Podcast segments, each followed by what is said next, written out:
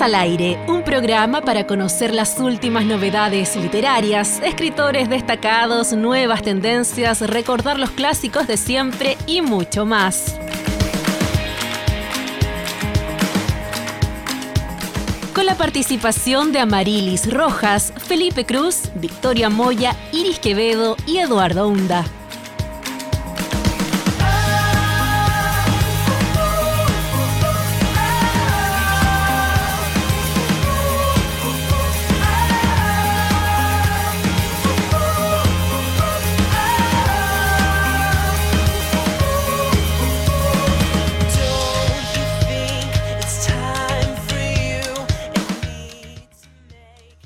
Hola, ¿qué tal? ¿Cómo están? Muy buenas tardes. Bienvenidas y bienvenidos a un nuevo episodio, a un nuevo programa de Libros al Aire, como siempre acompañándoles cada lunes aquí en la radio Universidad de Concepción en el 95.1 en FM y también en radiodec.cl. ¿Cómo están, queridos, queridas Iris, Felipe, Victoria? ¿Cómo les va? Iris, Felipe, Victoria, ¿cómo les Hola. ¿Están ahí o no? Bien, bien, me quedé Oh, Agarra el. Dije- Dijeron Iris primero, que Iris Eh, comience. eh, eso, Tenía que empezar y yo, ok, perdón, perdón, no me viste. Estaba tratando de publicar que ya estamos al aire en las redes sociales para invitar también a los que nos siguen desde ahí. Estoy Muy bien, bien. sí. Feliz, tuve un buen fin de semana, un buen domingo, un buen sábado, perdón. Y con Victoria ahí lo pasamos chancho nuestro reporteo. Ya vamos a estar hablando de eso. Estuvimos en la RAC, en la Revolution Anime, Concepción.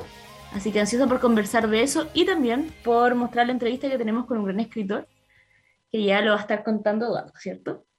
Cierto, el día sábado también eh, con Iris efectivamente fuimos, estuvimos, estuvimos cubriendo el evento que estuvo bastante entretenido, lo pasamos súper bien, Eh, sacamos harta info, conocimos a hartos escritores, pudimos hablar con ellos también, volver a compartir con ellos también. Y ahora con la entrevista que se viene el día de hoy estamos pero contentísimas, que salió pero perfecto todo. Felipe por allá, ¿cómo va todo?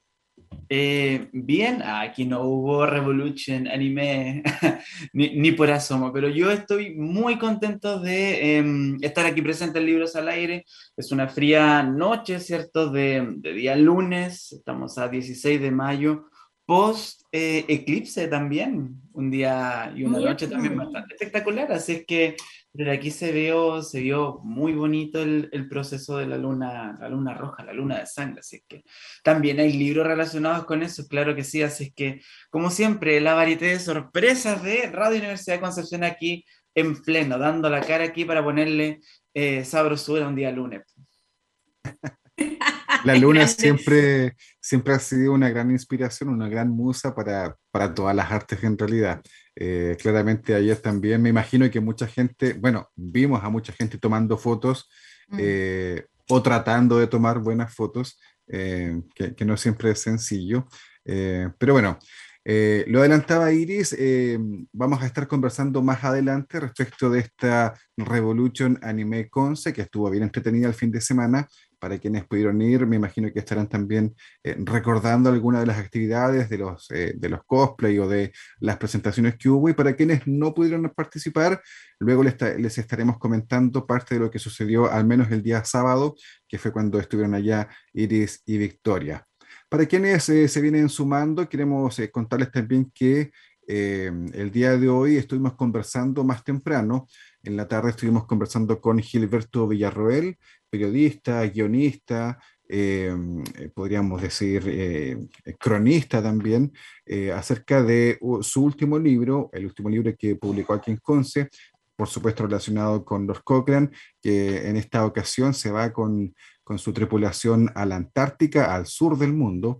Estuvimos conversando con él de ese libro, también de su trabajo en general y eh, por la diferencia horaria, por supuesto, con Francia, él está radicado allá en Francia, lo estuvimos grabando durante la tarde junto a Iris y junto a Victoria. Así que vamos a escuchar esa entrevista, esa conversación que tuvimos con Gilberto Villarroel y luego vamos a seguir comentando y conversando aquí en Libros al Aire. Agradecemos como siempre a Fidel Quinan, que nos acompaña en la producción de este programa de Libros al Aire, y le vamos a pedir de inmediato que nos ayude también justamente con esta entrevista a Gilberto Villarroel.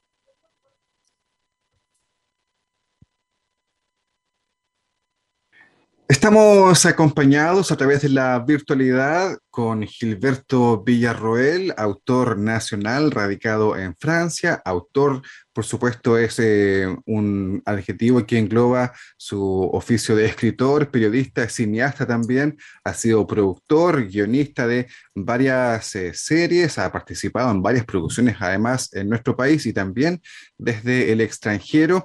Em, hemos conversado antes con Gilberto respecto a algunas producciones, sobre todo respecto a lo que tiene que ver con Cochrane y Cthulhu, así que vamos a seguir en esta misma línea entonces conversando con Gilberto. ¿Cómo estás, Gilberto? Bienvenido a Libro Solar y también a una partecita de Chile, ¿cómo no? Hola Eduardo, gracias por la invitación. Hola Iris, Verónica, eh, Victoria, perdón. Estoy ahí mirando la pantalla, se ven pequeñitos los nombres. Y muchas gracias por, por este contacto. Ya habíamos hablado tiempo atrás con sobre uno de los libros. Estamos ya con el cuarto título de la saga Cochrane y mi quinta novela después de Zona Cero. El cuarto título es Lord Cochrane en las montañas de la locura. Claro, homenaje a H.P. Lovecraft, que es un autor que me encanta. Y es como un remix, ¿no? O un crossover entre la novela histórica y la, novela de terror cósmico del maestro Lovecraft. Vamos a hablar justamente de todo un poco, Gilberto, a propósito justamente de, esta, de este libro. Claramente eh, lo tenemos ya en librerías en nuestro país. Nosotros hemos también leído ya algunas páginas de este libro. Primero que nada, cuéntanos cómo te sientes ya que este libro está escrito, publicado, ya presentado, digamos, en, las librerías. Eh, ¿Cómo han sido estas primeras semanas, al menos del estreno acá en Chile? Contento, ya, ya está en la segunda entrevista, eh, se despachó ya un comunicado, he visto ya fotos que me han enviado algunos lectores de algunas librerías también. Es muy bonito poder seguirlo a la distancia, porque yo estoy radicado acá en Francia desde, el 2014. Eh, no he ido todavía a hacer dedicatoria, entonces ya este es el cuarto título de la saga Cochrane y la quinta novela, como te decía, y es bien emocionante ver que los libros se mantienen vivos ahí gracias al, trabajo que hacen los libreros, los comunicadores como ustedes, la editorial. Eh, estoy muy, muy contento y muy agradecido nomás de, de todo eso. Qué bueno, Gilberto. La verdad es que yo, yo, quería preguntarte un poquito con respecto al libro y tu fanatismo por Lovecraft, porque en este caso eh, tu trabajo mezcla lo que es fantasía pero también con hechos históricos. Y no sé si nos puedes comentar qué fue lo más difícil de realizar ese trabajo, de mezclar ambas cosas. Particularmente en el caso de este libro, Victoria, lo más difícil fue que trabajé en paralelo el, tercer y el cuarto volumen porque están conectados. Este libro se puede leer como un standalone. He tratado de que todos los libros de la saga Cochrane se puedan leer en cualquier orden. Es decir, los lectores son bienvenidos a entrar en esta saga en cualquier momento Podrían leer este título que es el cuarto y hay pistas para entender lo que ha pasado antes o después. Y, si alguien se entusiasma puede leer la saga entera y mi apuesta ahí es que los lectores fieles van a poder ver los cuatro libros publicados como una sola gran historia, lo cual es un gran trabajo. Y como los libros no están publicados en orden cronológico, el, esfuerzo más grande que tuve que hacer acá fue, al escribir el tercero, que es Lord Cochrane y el Tesoro de Selkirk, y el cuarto, que es Lord Cochrane en las Montañas de la Locura, cronológicamente van después de Cochrane vs. Tulu, que está ambientado en 1815, y antes de Lord Cochrane eh, y la Hermandad de las Catacumbas, que está ambientado en 1826, pero que es el segundo publicado. Suena confuso, sí, pero para decirlo claramente se puede leer en cualquier orden, pero para mí es mucho trabajo, porque yo tengo que eh, estar muy atento a que haya coherencia entre los títulos, entre las cosas que han sucedido en esta línea de tiempo que armé, que es una línea de tiempo imaginaria. Porque Lord Cochrane tiene su propia biografía, pero como yo lo vinculé con este mundo sobrenatural, de este universo creado por, por Lovecraft, ahora he tenido que ser coherente con eso y llevar un registro de eso. Entonces, hay una cronología que es la biografía de Cochrane, que es toda la base histórica de mis libros, todas las cosas históricas que menciono realmente ocurrieron después está su relación con este mundo sobrenatural, que es ficción, y después está la cronología del universo de, Lovecraft propiamente tal, que eh, es algo inacabado, ¿no? Hay muchos autores que le han ido agregando elementos y el sueño yo creo que cada autor es agregar un pedacito a este universo. Modestamente he tratado de hacer eso mismo. Y para llenar algunos baches también eh, he tenido que inventar algunas cosas y tuve que hacer una cronología de 150 millones de años para entender el universo de Chulu. pero ahí se me aparecieron todas las novelas. Entonces ahora yo tengo muy claro para dónde va, pero como te digo, el último año, el año pasado, fue mucho trabajo, después de cuatro años, completando los volúmenes 3 y 4. El 3 apareció en octubre y ahora en mayo el 4, muy seguido, porque la historia, el tercero termina con un cliffhanger, si alguien lo leyó, que conecta con el cuarto. El cuarto se puede leer solo, pero tiene un previamente, un previously, pero, pero para mí fue mucho trabajo empatar todo eso, sobre todo porque estoy escribiendo el quinto, y el quinto cronológicamente va antes, va en 1820, es decir, ese sí que queda inmediatamente después de Cochrane vs. Tulu, y es la pasada de Cochrane por Valdivia y Chiloé. Así que nada, he, trabajado mucho, me bajaron las defensas en diciembre, tuve COVID, pues lo tuvo mi hijo, pasó el año nuevo encerrado viendo películas, y durmiendo, pero, pero contento, contento porque el trabajo está dando fruto. Oye, Gilberto, a propósito de eso mismo, eh, además de Lovecraft, claramente eh, Lord Cochrane ha sido un personaje relevante, un personaje histórico en este caso, eh, también relevante para ti. Eh, hay un documental incluso que, tú realizaste en, no sé si decir homenaje o no, pero una suerte de, dedicado, sin, ninguna duda, a este personaje. y ahora ya tenemos estas novelas que ya nos has dicho que viene una quinta también, un quinto libro. Eh, ¿Te imaginaste al principio cuando estabas eh, escribiendo, descubriendo a Cochrane que esto iba a dar para tantas historias, para tantos libros y, ya que tú mismo lo mencionaste, para tanto trabajo además? Sí, no. digamos, cuando estaba haciendo el documental era redescubrir a Cochrane no solo como marino, que, que eso lo tienen muy claro los chilenos, sino como parlamentario radical en su época, ¿no? como un hombre muy adelantado a su época que defendía el sufragio universal, por ejemplo, década antes de que fuera posible en Inglaterra, como inventor, eh, como agricultor, que modernizó la agricultura en Chile, es decir, era un hombre muy visionario, tenía, tenía mucho sombrero, como dicen los franceses. Yo quería destacar eso en el documental, ofrecer una mirada más multidimensional del personaje, y durante la investigación para el documental descubrí que además había inspirado muchas novelas todo un género de la novela naval napoleónica. La saga de Master and Commander, eh, la de Hornblower, la del Capitán Marriott, que era un subordinado suyo que inaugura el género en el siglo XIX. Y por eso me dieron ganas de escribir una novela donde Cochrane fuera protagonista con nombre y apellido, como reinsertarlo también en la cultura popular. De ahí nació la idea de hacer la novela como un ejercicio de estilo.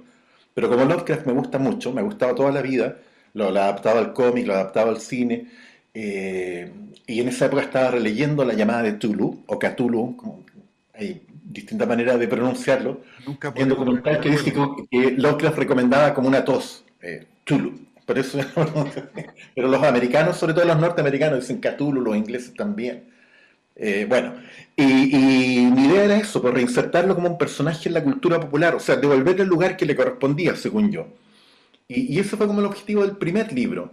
Y el primer libro es, un standalone también, funciona como un unitario, pero mientras esperaba que lo publicaran me puse a escribir la, continuación.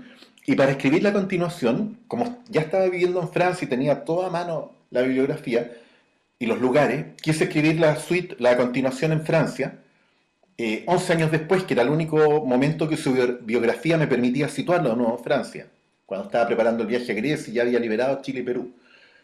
Y al escribir con tanta diferencia entre un libro y otro, 11 años, me tuve que preguntar qué había pasado entre medio. Y ahí tuve que hacer las dos cronologías. La, de Cochrane en relación con este universo y la de Tulu que me llevó hasta la prehistoria, hasta la época de los dinosaurios. Pero que eso me permitió ahora tener un montón de eh, historias para ir insertando y, como te digo, ensamblar las cinco novelas como una sola gran historia. O sea, vamos a entender la relación que ha tenido esta criatura sobrenatural con el devenir de la humanidad y, y Cochrane lo ha ido descubriendo en sus distintas aventuras, a través de manuscritos, a través de vivencias personales, a través de terceros. De, eso se tratan las novelas, en el fondo, un gran fresco, una sola gran historia, pero que se puede leer también en capítulos. Súper. Eh, Gilberto, y en cuanto a tus personajes femeninos, que también eh, citas personajes bien interesantes y que han sido muy bien recibidos por el público, ¿cuál ha sido el que crees tú que más le ha gustado, más le ha llamado la atención a tus lectores? Bueno, yo creo que María Graham claramente se roba la película, sobre todo en el tercero, que es un gran personaje histórico, una viajera inglesa que, existió, que tuvo una amistad muy grande con Cochrane, gente que piensa que puede haber sido un romance. No hay rastro en sus memorias, Cochrane no, no deja ningún rastro de eso en sus memorias. Ella es un poco más cálida al hablar sobre él, lo describe como un genio, dice que no es buen mozo, pero que es muy genial, habla con mucho entusiasmo de él y lo sigue a Brasil cuando él deja Chile. Si bien es cierto que en esa época Chile estaba al borde de una guerra civil entre los partidarios Higgins y Freire, es decir, de todas maneras a ella le convenía salir del país, pero sigue a Cochrane hasta la corte brasileña, hasta el imperio del Brasil. Entonces eso me dio a mí la inspiración para desarrollar un poco más esta posible historia de amor y construirla también como un personaje literario, siendo ya ella un personaje histórico, que no es primera vez que se hace, pero yo seguí mi propio camino y traté de ir lo más a fondo posible en esta relación. Y estoy muy contento porque el primer libro no tiene personajes femeninos. Cochrane vs. Tulo transcurre en un fuerte con soldados de la Guardia Imperial de Napoleón y con Cochrane y un puñado de marinos británicos.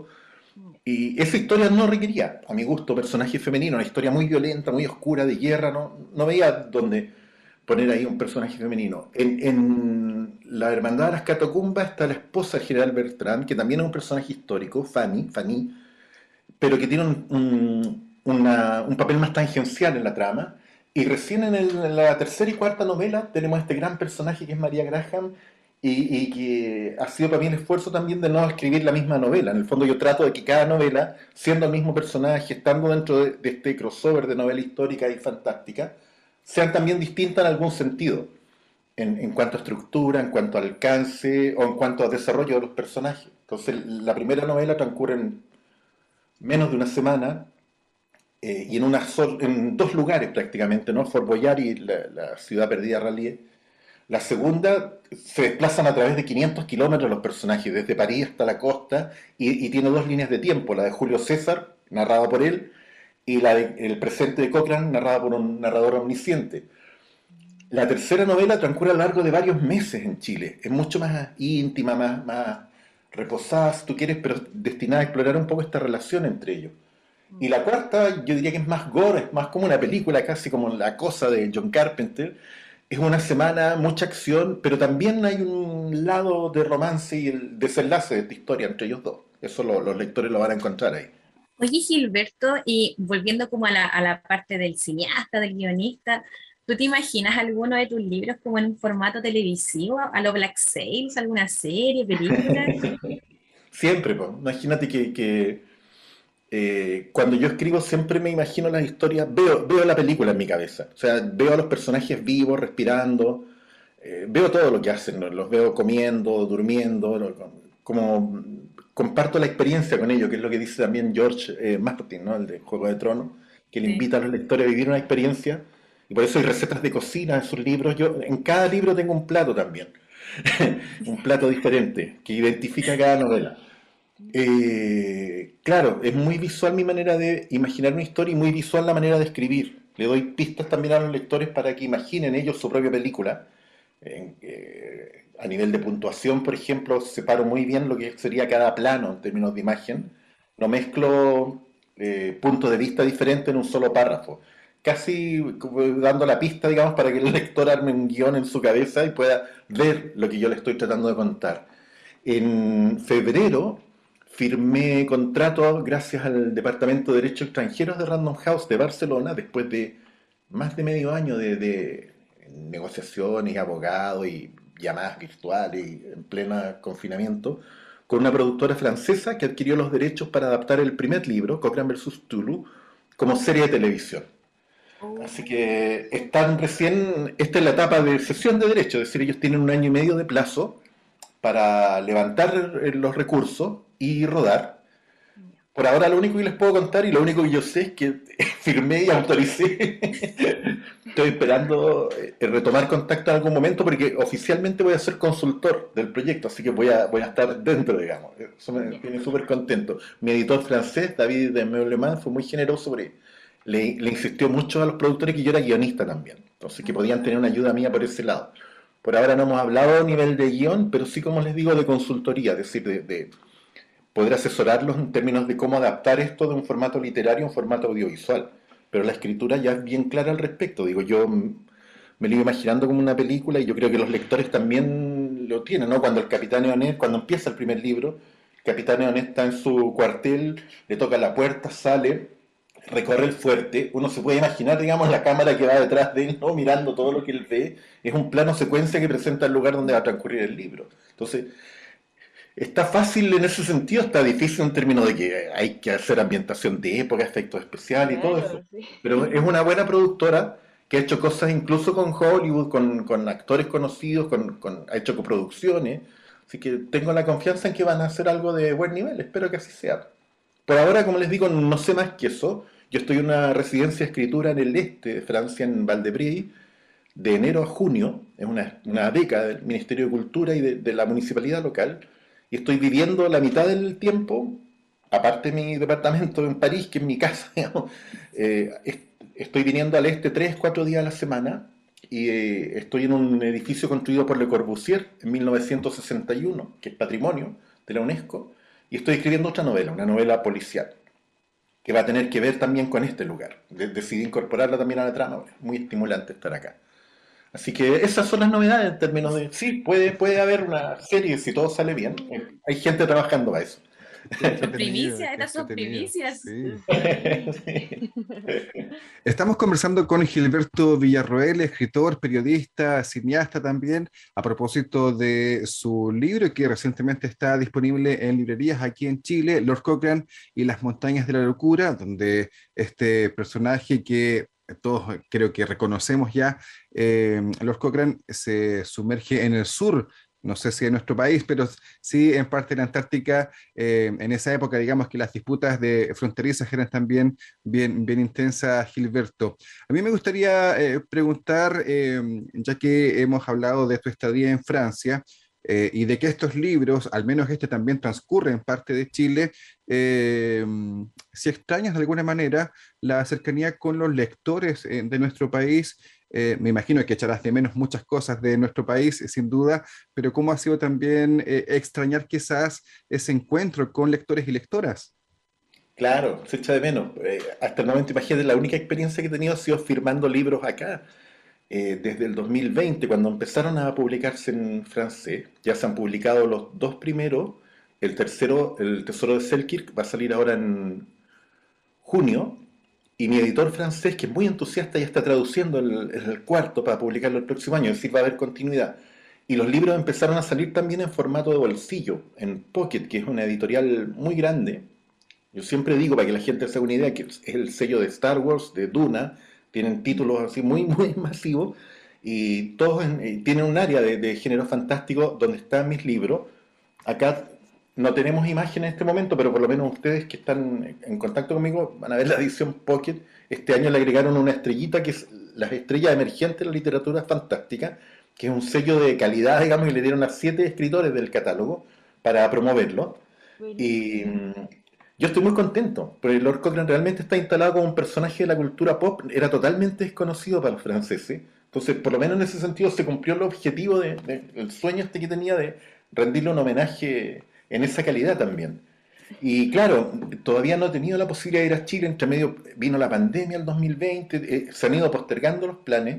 Me gustaría mucho ir este año, incluso hay posibilidad de hacer algo eh, en forma conjunta con, la editorial francesa, es decir, de enviar una delegación de, escritores. Por ahora no, tengo ninguna fecha clara, pero me gustaría ir pronto y sobre todo hacer dedicatorias. Hay gente que de repente me ha pedido online, yo le, mando a mano y, la imprimen y la pegan en el libro, gente muy cariñosa. Eh, pero sí, hasta ahora no he hecho ninguna firma en, Chile y, y, eso se echa de menos, claramente. Este jueves voy a estar de jueves a domingo en Les Imaginales, eh, que es un festival en, el este de Francia, también en Epinal.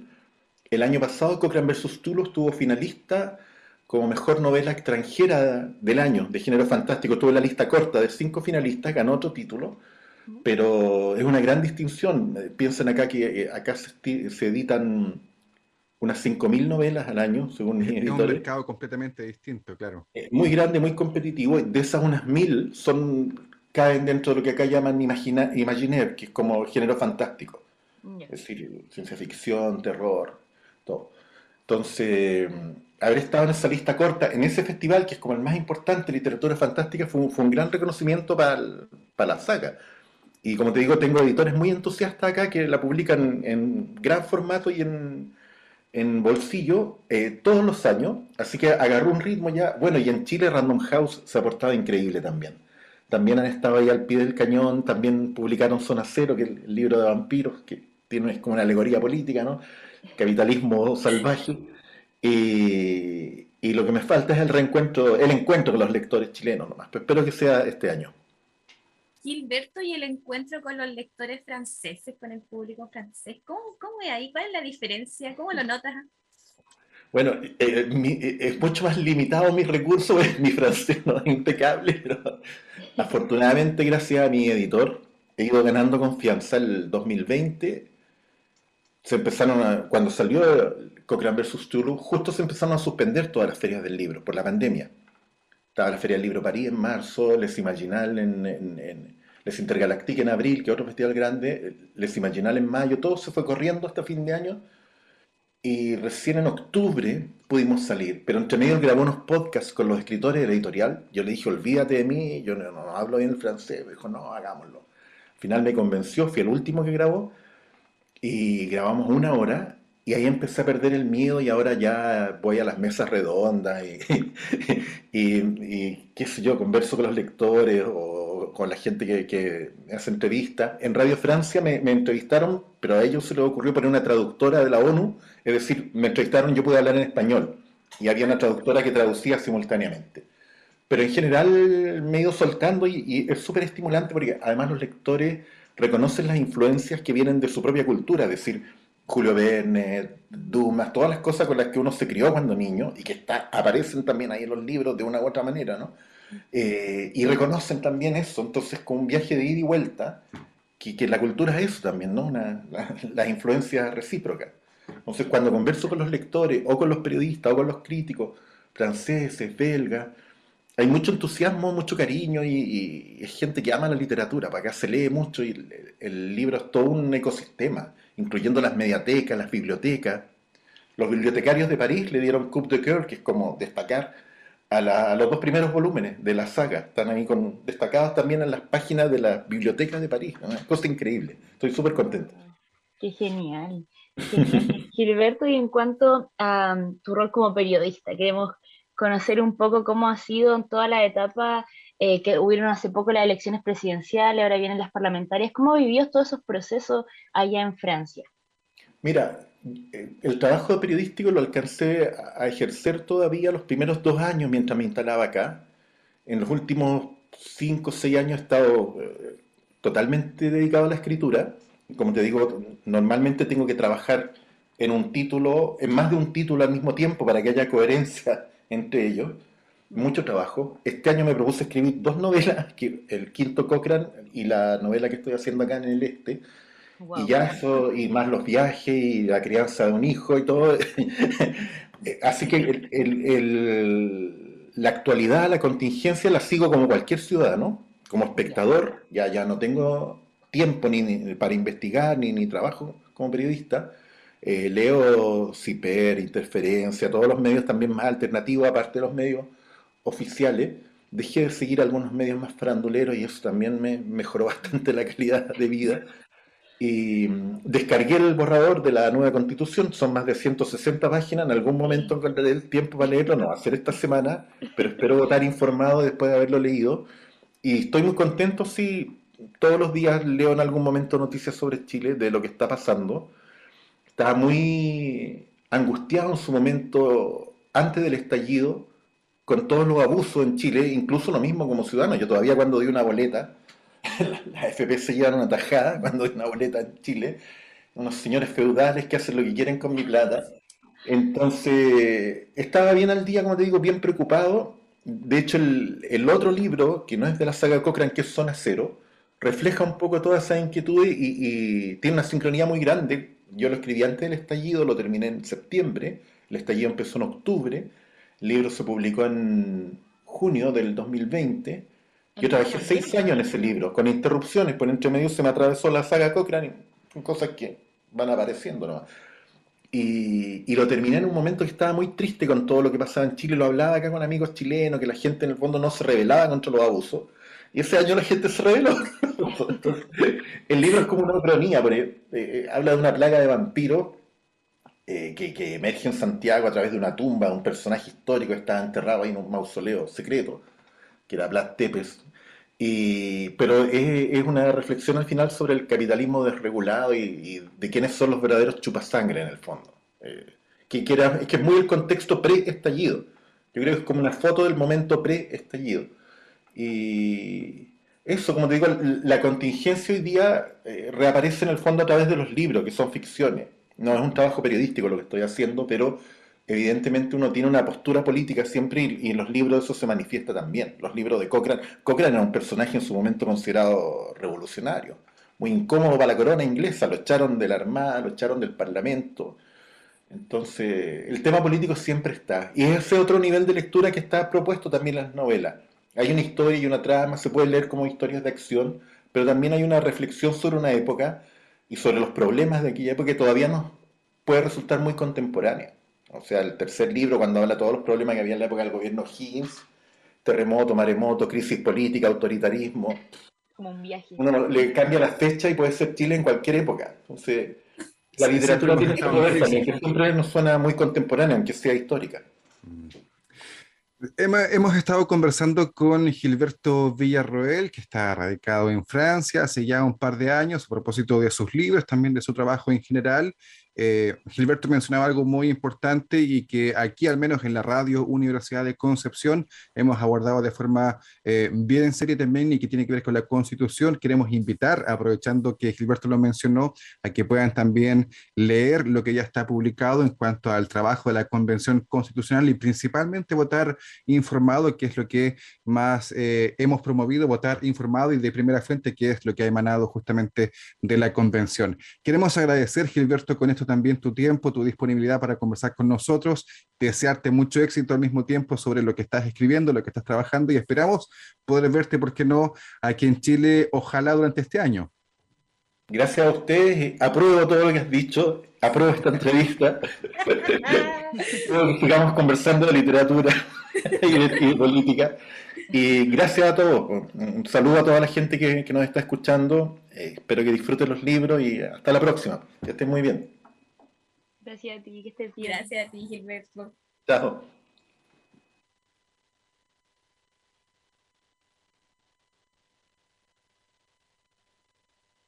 Escuchábamos entonces esta, esta, entrevista con Gilberto Villarroel, escritor, guionista, periodista, radicado, él mismo nos dijo hace ya un par de años en Francia. Eh, por eso estuvimos grabando más temprano durante esta jornada para poder aprovechar, por supuesto, de conversar con él.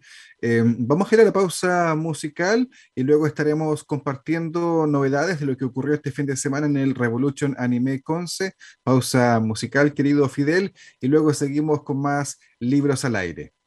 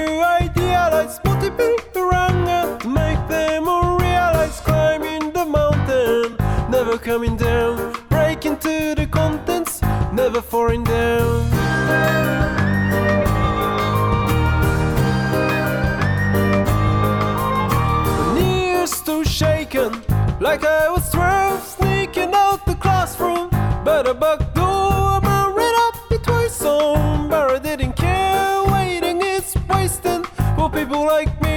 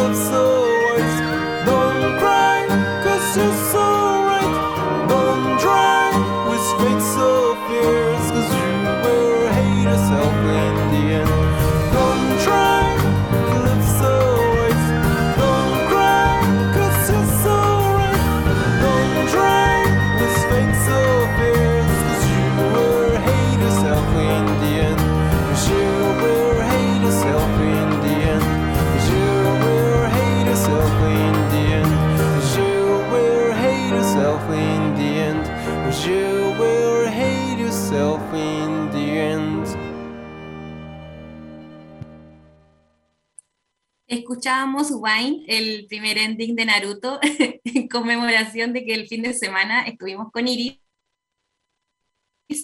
en el Revolution Anime con C.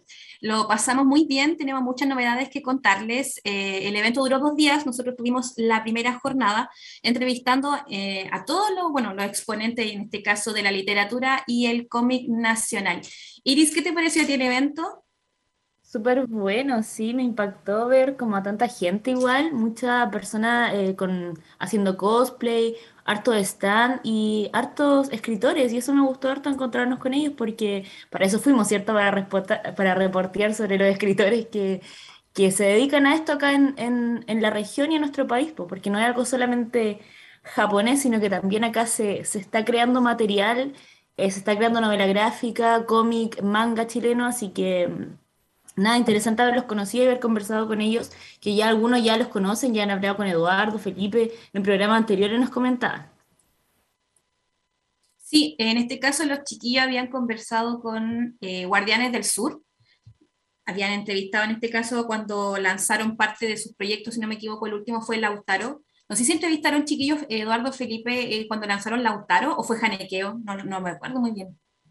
La verdad es que yo recuerdo haber hablado con ellos en Filsa, pero cuando estaban recién lanzando el primer volumen, creo, de la saga, eh, hace ya un par de años, claramente. Mm. Claro. Fue interesante también porque nos encontramos con, eh, un, con dos personas que son de la Municipalidad de Talcahuano, con Sergio Seyel y Eladio Lagos. Ellos son eh, profesionales que trabajan en un taller con niños y niñas eh, donde fomentan la recreación y la participación infantil y lo hacen a través del cómic, con un taller de cómic que se llama Conectados con el cómic. Y nos llamó la atención porque tenían su librito ahí, ¿cierto, Victoria? Era súper lindo, se llama, eh, tenía el nombre de talcahueño. De hecho, ellos se inspiraron mucho, yo creo, en Guardianes del Sur. De hecho, hoy día en su Instagram tuvieron una publicación donde Guardianes del Sur los salen saludando y todo, reconociendo el trabajo que hicieron estos niños en este taller. Efectivamente, eh, digamos que es como una temática similar, porque en el fondo lo que comentaban eh, los chicos de la Oficina Municipal de la Infancia de Talcahuano, que hablan en este, eh, en este sentido de Talcahueño, que sería el cielo tronador talcahuano, entonces ahí los chiquillos de Guardiana del Sur, con su, con su cómic, hicieron buenas migas también con ellos, así que... ay, me quedé pegada, creo. No, te escuchamos súper bien. Yo te sigo escuchando al menos. Bueno, pero para seguir, eh, nos comentaron también de que los niños hacen animaciones y lo suben a su canal de YouTube. También tenían revistas de fábula, tenían todas las creaciones que habían hecho con los niños ahí en, su taller. Así que nada, queremos dejar eh, pasar a la cuña que nos dio Eladio, Eladio Lagos, sobre este taller y sobre lo que pretenden eh, hacer y lo que quieren y lo que desean eh, para el futuro de Talcahuano sobre todo. Pasemos a escuchar la cuña. Para nosotros igual es súper importante haber aceptado la invitación. ¿Por qué? Porque por un lado nosotros también fomentamos y también difundimos eh, todo lo que tiene que ver con los derechos del niño. Entonces acá los niños obviamente eh, están participando, eh, ejerciendo el derecho a la participación infantil y a la recreación. Y por otro lado, para nosotros como oficina de infancia igual es importante porque nosotros lo que buscamos a largo plazo es poder generar una generación de autores de cómic que puedan posicionar a Talcahuano como un polo o un referente importante del cómic a nivel nacional. Eso nos comentaba Eladio, que es quien dicta el taller. Em, y, y, nada, como les mencionaba, el libro se veía muy bonito, tenía los dibujos, las historias que los mismos niños crearon, así que fue un gusto conocerlo. De hecho, partieron hace poco, partieron en el 2020, en plena pandemia. El taller fue online y ahora están recién comenzando a, a difundir su, su trabajo. Eh, Victoria, no sé si ya eh, volviste, ¿estás conmigo? ¿Estás sí, con estamos, acá? estamos, acá? estamos acá, Logré ordenar un poquito acá el, el computador. No sé si paso a, al tiro al siguiente escritor, ¿te tinca? Sí, contemos que, con quién más nos encontramos ahí en el, en el rack. Estuvimos con una triada de autores de Aurea Ediciones. Eh, con el primero que conversamos fue José del Real, que es escritor de alta fantasía, y él estaba presentando su libro El último dragón, que es un, un libro de fantasía épica, donde en este caso, en este planeta, habitan distintas razas, orcos, elfos, humanos. Y en este caso, él nos contaba que este libro lo bueno es que no es una saga larga, sino que es un libro autoconclusivo donde te va contando también eh, lo que pasa dentro de este planeta, pero eh, te darte información para sacar otros libritos, no, no, extender mucho, hacer una saga muy larga, sino que sea autoconclusiva, pero también te deja como en el aire que puedes sacar uno, unos próximos, unas próximas novelas con respecto a distintas razas de sus libros. No sé si podemos escuchar eh, lo que nos dijo, por favor. En el libro van a, eh, van a, ver todo el viaje de la princesa Freya tratando de unificar al mundo. Eh, van a conocer todos los personajes, todas las culturas, todos los paisajes que cree y por supuesto el desenlace de esta gran historia. O sea, como un planeta tiene que poner sus diferencias de lado para intentar de matar a un dios. Ahí está entonces lo que nos dijo el autor de este libro, que lo que encontré súper interesante, Victoria, que nos comentó, era que él ya tiene planeado, o él ya tiene los 5.600 años de historia de este planeta. Entonces contaba que más adelante iba a sacar otros libros, pero de otra época y otros personajes, y así, eh, como decía Victoria, es autoconclusivo. Este es un librito solo, pero las historias siguen. Y eso me pareció igual súper fascinante. y bueno, respecto, dime, perdón. No, que te iba a decir que eh, en general ese día cuando estuvimos conversando con ellos, de tener la oportunidad de, de hablar con cada uno, era súper interesante porque aparte de nosotros poder estar ahí eh, conociendo su, sus obras, el público también lo podía hacer y era súper entretenido. Yo creo que era algo como muy eh, novedoso eh, en este tipo de eventos, que era como conversar directo con el autor, que nos comentaran, por ejemplo, más cosas de cada uno de sus libros y estábamos pero fascinados con la idea ese día. Sí, y a ellos mismos igual les sorprendió. También tenemos la, eh, lo que nos dijo sobre eso, sobre la recepción del público sobre en este evento. Así que pasemos a escuchar lo que nos dijo también sobre esto. Súper bien, la verdad es que bueno, yo generalmente estoy más en ferias medievales, que es como lo que más me dedico, y nos invitaron acá de, de la producción de, del rack y la verdad que súper feliz, o sea, hay gente súper interesada también en la literatura. Eh, otro autor de la triada con los que nos encontramos, de la triada le decimos porque estaban en el mismo stand, ¿cierto? Sí, estaban los tres juntitos. Sí. De hecho, en las fotos que subimos a nuestras redes sociales, ahí se ve cómo estaban organizados. Y, y, otro de los que estaba presente era Hugo Riquelme. Él es escritor antofagastino, eh, que radica en Santiago, sí, y nos contaba que era su primera vez en Concepción estaba presentándonos un, su libro, que era como la novedad que traía, que se llama Pastores de Or. Y, y, también tenía, lo que me gustó de su stand era que traía como figuritas de sus personajes de este libro y todo, que es un libro muy loco con una premisa eh, que me hizo explotar la cabeza un poco. Hablaba de unas ballenas que viven en la nube de Oort eh, que según nos explicó es un límite teórico que se especula que existe porque es un lugar donde la gravedad y los vientos solares ya no llegan. Entonces, traspasando este lugar se llega a un espacio interestelar donde viven estas ballenas que viven flotando de asteroide en asteroide, persiguiendo una especie de plancton espacial. Esto todo nos contó y más, así que pasemos a escucharle un poco primero cómo recibieron los asistentes esta historia eh, fantástica que tenía ahí en el stand justo a su monito de sus personajes.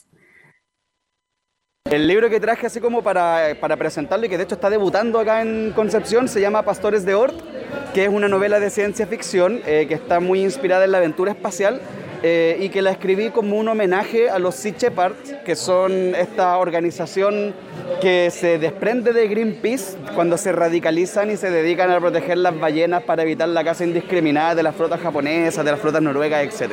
Entonces, los Pastores de Ort tiene esa misma premisa, pero en el espacio. Ahí él contó mejor eh, la premisa de lo, que, de lo que trata su libro, ¿cierto? No sé si lo enganchó, chiquillos, a ustedes que no estuvieron ahí. ¿Qué les parece ahí esa premisa?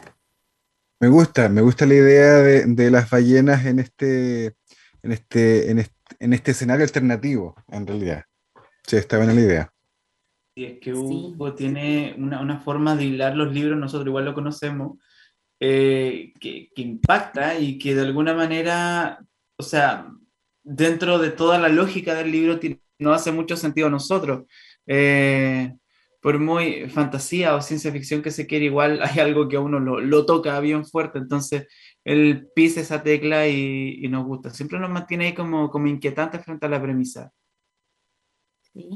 Y que yo queríamos contarles que tenemos una segunda cuña con Hugo, en donde nos cuenta la recepción de los asistentes, a ver si la podemos escuchar. Sabes que hoy día partimos súper bien con harta energía, de hecho nosotros llegamos a las 9 de la mañana acá como expositores y desde las 10 apenas abrió, llegó al tiro un montón de gente, ya de hecho se han vendido hartos libros de, la, de, los pastores de Or, yo pensé que iba a costar un poquito, considerando que eh, es una novela que nueva, primera vez que vengo acá, pero no, afortunadamente ha tenido una buena, una buena recepción. También yo creo que en parte está que la portada del libro está ilustrada por Félix Vega, que es un capo de la ilustración chilena. Eh, y no solo chilena, internacional. Félix tiene una carrera pero gigantesca y, tuve la suerte de que se interesó porque a los dos nos gustan mucho las ballenas, entonces como que dijo, o ballenas espaciales, obvio que le entro. Ahí escuchamos la cuña de Hugo, estaba súper interesante, súper entusiasmado. Eh, yo les quería contar, chiquillos, que también volviendo al, Mapuverso, como le llaman los chicos de Guardianes del Sur, estuvimos hablando con Sebastián Iñido sobre su presentación eh, de Guardianes del Sur. Bueno, yo creo que ustedes ya casi todos lo ubican porque esta es su cuarta novela gráfica, su cuarto cómics. De este caso, el, el que estaban presentando era Lautaro, tenían también a la venta Galvarino, Caupolicán y Janequeo. Y queremos escuchar también la cuña de Sebastián, a ver si podemos darle play. Gente muy simpática. Nosotros de ayer llegamos más temprano, también tuvimos charlas, fuimos a colegio, a café y aquí también. Eh, la verdad es que los que no conocen el, el, eh, proyecto les, gusta Caleta y a los que ya, ya lo conocen vinieron a buscar su última copia del Lautaro que, que era para completar la colección.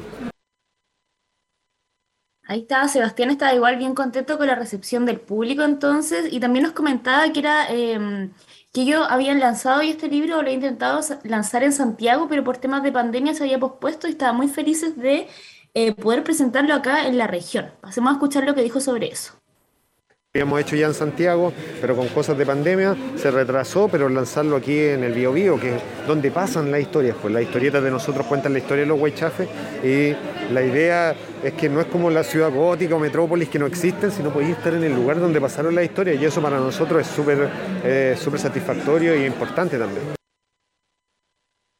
Eduardo Felipe, oh, perdón, perdón, les quería comentar que los chicos de Guardianes del Sur firmaron con el grupo Planeta, Planeta Comic en este caso, y lo comentaron también en su presentación y van a hacer, en este caso, como van a relanzar Guardianes del Sur, pero se va a llamar Guardianes del Sur Integral, que va a contar como con todas las páginas eh, del cómic y aparte material exclusivo de la saga, por lo que nos comentaron.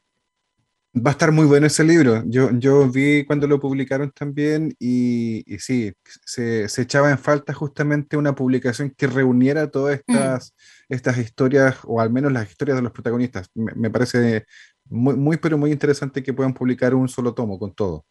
Sí, buenísimo. Y bueno, con respecto a Lautaro también estaba esa, no sé si deuda, pero faltaba ese ese eslabón ahí dentro de la historia. Recuerdo, por ejemplo, en Janequeo, en el cómic de Janequeo, que se menciona a Lautaro, pero faltaba la historia también, así que ahí, ahí está para que lo puedan conseguir ahí, digamos, por las redes ahora, pero siempre va a estar disponible por ahí dando vuelta en alguna que otra librería. Tenerlo completito. sí, bueno, y también uh, otra persona que conocimos eh, en, en RAC, en la Revolution Anime Concepción, eh, fue Arrigo Padilla. Él es un guionista que estaba presentando su cómic Alma de Brujo, que también lo encontramos súper interesante. Eh, es un, un cómic, eh, una novela gráfica que mezcla la mitología chilena y la conmovisión de pueblo originario, en un contexto como muy parecido a Chonen o Seinen, llevado allá a los géneros de manga. Escuchemos un poco lo que nos cuenta sobre este libro, sobre el, de lo que trata. El protagonista eh, se llama Jean Ravel, es un haitiano, el cual por producto de un accidente, eh, después del terremoto en Haití, eh, adquiere los poderes de un brujo chilote. Ya, eso se, se, explica en la historia, cómo ocurre todo. Y este chico después se viene a Chile con su mamá buscando un mejor lugar para vivir y en Concepción, a donde llega, es guiado por una machi, que lo guía para que él eh, no ocupe sus poderes para el mal, eh, no se involucre con, con, las logias de brujos. Y conjunto con otros amigos más va a tener que enfrentarse a logias de brujos, seres propios de la mitología chilena, como el Adrao Trao, de la mitología popular como el Chupacabra, el mismo Camahueto y otros seres más que de mitología más específica como como la chilota, por poner un ejemplo. Queríamos comentarles también que, que, que Rico ese día no, nos, nos, hablaba de que efectivamente de repente nosotros estamos acostumbrados a ver más, no sé, cómic en este caso, o manga, con, la, con toda la, como, ay, me quedo pegado, ¿no? ¿Me escuchan bien? Te escuchamos súper, Víctor. Ah, ya. Eh, estamos como acostumbrados a, conocer todo lo que es la mitología japonesa que se basa en el manga y el cómic, pero él quiere mostrar la mitología nacional y eso era súper interesante porque algo que tampoco se ve mucho acá, no hay mucho material. O sea, si sacamos Guardianes del Sur, eh, que uno súper conocido, no se ve tampoco más eh, material aparte de ese, que sea a ese nivel. Exacto, escuchemos lo que dijo sobre eso también también nos habló sobre eh, ese tema. La gran mayoría de los mangas son hechos en base a la mitología de, los japoneses. El mismo Dragon Ball es la historia del rey mono que viaja en la nube voladora ayudando al dios dragón de los deseos a cumplir los, a, cumplir los deseos. ¿ya? Entonces, eh, yo siempre pensé que nosotros podíamos hacer lo mismo con nuestra mitología. Entonces, aquí está el resultado, que es el de brujo. Eso entonces fue lo que nos comentó. Yo lo encuentro súper interesante y muy cierto, que acá igual tenemos muchos personajes que se pueden explorar y imagínense cuánto anime no podrían salir con, con personajes como la mitología de, no sé, Chiloé o de cualquier parte de Chile que estamos llenos, yo creo. Hagan el tetué. igual. Hagan el tetué, ahí te imaginas, la serie el tetué. Sí, así que eso estuvo muy interesante, muy interesante el rack, lo pasamos súper bien, había de todo, había, eh, por supuesto, aparte de los exponentes, estaban vendiendo figuritas y todo, Victoria no quedó inmune a eso. Me echó al agua la iris. No puede evitarlo, chiquillos, compré, compré poquito, pero compré todo caso, hay que decirlo que la organización estaba muy buena. Habían hartos espacios, eh, escenarios varios, hartos shows eh, distintos. Teníamos el Anime Project haciendo música, teníamos también, habían un, un, escenario para la lucha libre, que eso me llamó mucho la atención. Y estaba muy producido, muy genial. Sí, bien variado. Oye, qué bueno. Qué bueno, qué bueno que primero que hayan podido ir y participar y claramente muchas eh, gracias por traernos también este material para poder conversar aquí en Libros al Aire. Esperamos que cuando haya otra versión, si es que la hay, por supuesto también podamos participar. A propósito de ilustración, de novela gráfica, de cómic, eh, Felipe, tú nos querías contar algo justamente eh, sobre ese tema para este fin de semana, creo. Sí, bueno, me soplan que tengo un minuto para esto, así que voy a aprovecharlo bien. Esto es como cuando el profe ahí dice algo, ya, en un minuto. en un minuto le gran invitación para que este sábado puedan acercarse a Cochrane eh, 1269. Este sábado 21 de mayo a las 20 horas se va a presentar Santo Chacal. Santo Chacal en, en presencia, en presencialidad, ¿cierto? De todos ustedes. Es una novela gráfica de Omar Campos Oniri. Es la primera novela gráfica que saca Mocha Editores, así que ahí todos bienvenidos. Va a estar ahí con un poco de música. Eh, va a haber una presentación mitad poética, mitad narrativa, mitad musical, en realidad de todo un poco a lo que estamos acostumbrados con eh, la gente de la revista Mocha. Esto es Cochrane 1269, ¿qué hay ahí? El bar Callejón, así es que tienes que apuntarse ahí para que se anote porque es con mesa reservada, pero la invitación es amplia, gratuita, eh, para que puedan estar ahí. Súper. Tremendo, entonces vamos a estar pendientes, ojalá podamos participar, al menos alguien pueda participar de esta presentación. Y por qué no, Felipe, quizás podríamos pensar en eh, reservar no una mesa, sino tal vez una fecha para poder entrevistarles y conversar con ellos aquí en Libros al Aire. Queremos agradecer, ya son las 20.59, estamos acompañándole por supuesto aquí en vivo en Libros al Aire. Este lunes queremos agradecer a ustedes que nos acompañan cada semana y por supuesto también a Fidel Quinal que nos acompaña en la producción, ahí en la sala de controles. Y nada, invitarles a que sigan en la compañía de Radio Universidad de Concepción y que por supuesto interactúen con nosotros en redes sociales. Estamos presentes en Facebook, en Twitter, en Instagram, en Spotify. Ahí están todos nuestros programas anteriores, las entrevistas y también cada uno de los capítulos. Muchas gracias por estar, que estén muy bien. Chau. Estén bien. Buena semana. Chau, chau. Chau, chau. Acabamos de disfrutar de la literatura en Libros al Aire. Nos volveremos a encontrar la próxima semana en este mismo horario.